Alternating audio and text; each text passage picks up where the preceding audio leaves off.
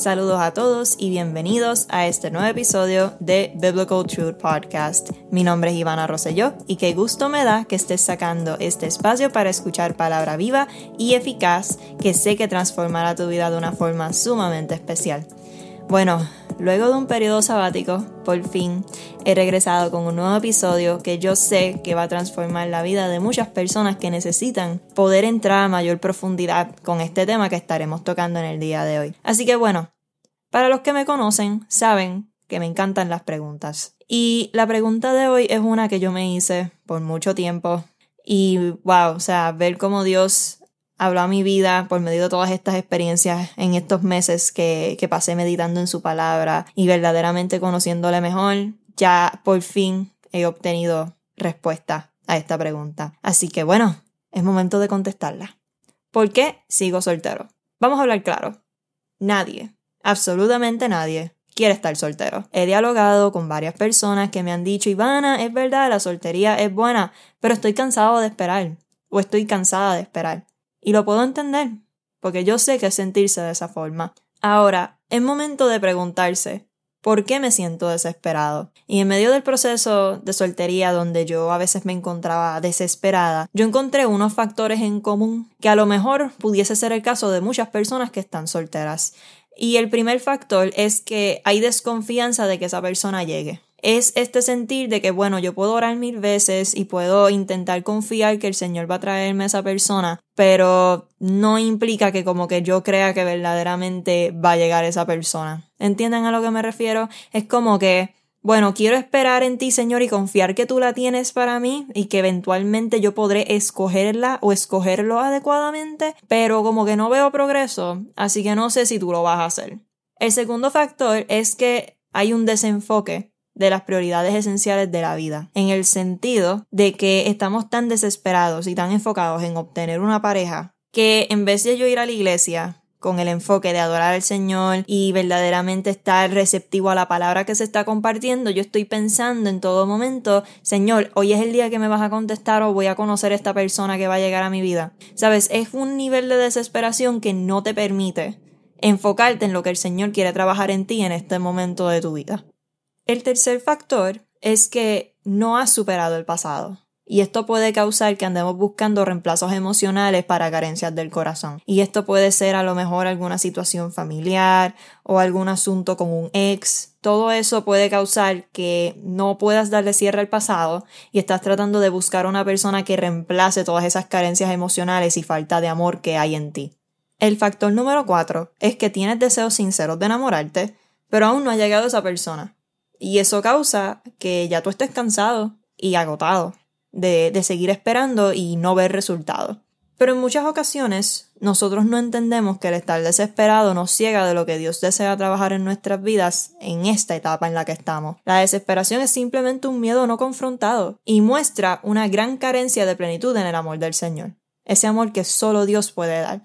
El temor a que nunca llegue esa persona, a no quedarse solo, algunas personas no soportan estar solteros porque detestan la confrontación que brinda a su ser. Sabes, el estar solo, el estar soltero o soltera, te obliga a analizarte en áreas que tú no deseas ver en ti. Por tal motivo, el proceso de la soltería debe ser un espacio para desarrollar cercanía con el Señor, donde Dios restaure lo quebrantado, corrija y confronte la profundidad del alma. Es un espacio donde Dios trabaja con nuestro carácter y el propósito de esa transformación del carácter no es para tener una pareja, porque si no tenemos una relación estable con el Señor, no vamos a tener una buena relación con nosotros, con nuestro ser, y va a ser complicado tener relaciones saludables con otras personas. Y por tal motivo Dios desea que tú dependas totalmente de Él, no de un ser humano, porque ninguna persona va a tomar el lugar que a Dios le corresponde porque nadie vas a encontrar la paz, la plenitud y la confianza que solo Dios nos puede dar.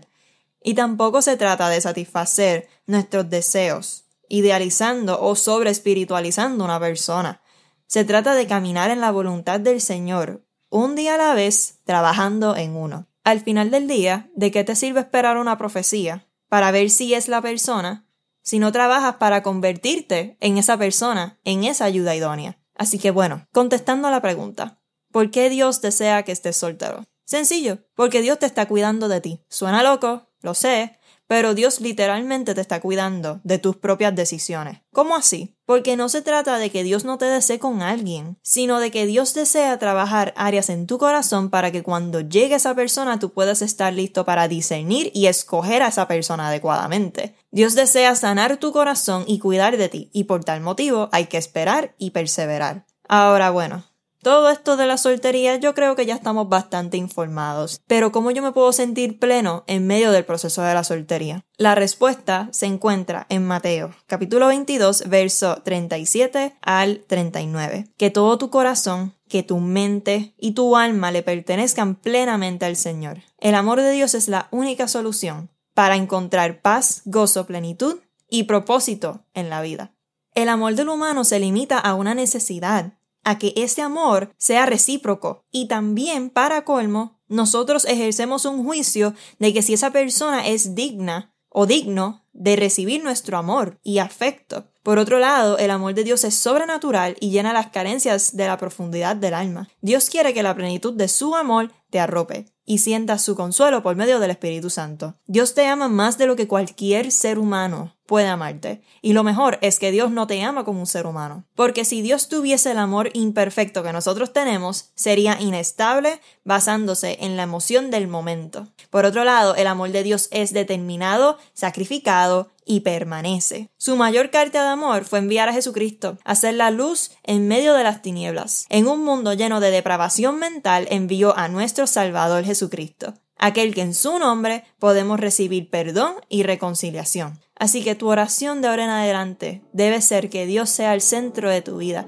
que tu mirada esté puesta en Él, que todo tu corazón, que tu alma y tu mente le pertenezcan solamente a Él. Dios no desea que tú estés en una idealización de una relación, sino que vivas en una verdad, la verdad que solamente te puede brindar paz, que es en el Señor, acompañado de una persona que tenga ese mismo enfoque y visión en su vida, amar y compartir a Cristo. Así que ten paz, espera, sé paciente, persevera, porque ya verás, todas esas oraciones y esas inquietudes que hay en tu corazón van a tener respuesta. Y lo más hermoso es que si esperamos en el Señor y hacemos las cosas bien, el fruto va a ser bueno y va a verdaderamente representar y honrar al Señor. Así que nada, con esto los dejo. Hasta la próxima. Saben que me pueden seguir en las redes sociales como The Biblical Truth Podcast e Ivana Rosselló. Me pueden buscar. Así que nada, los veré en la próxima. Bye. Que el Señor les continúe bendiciendo.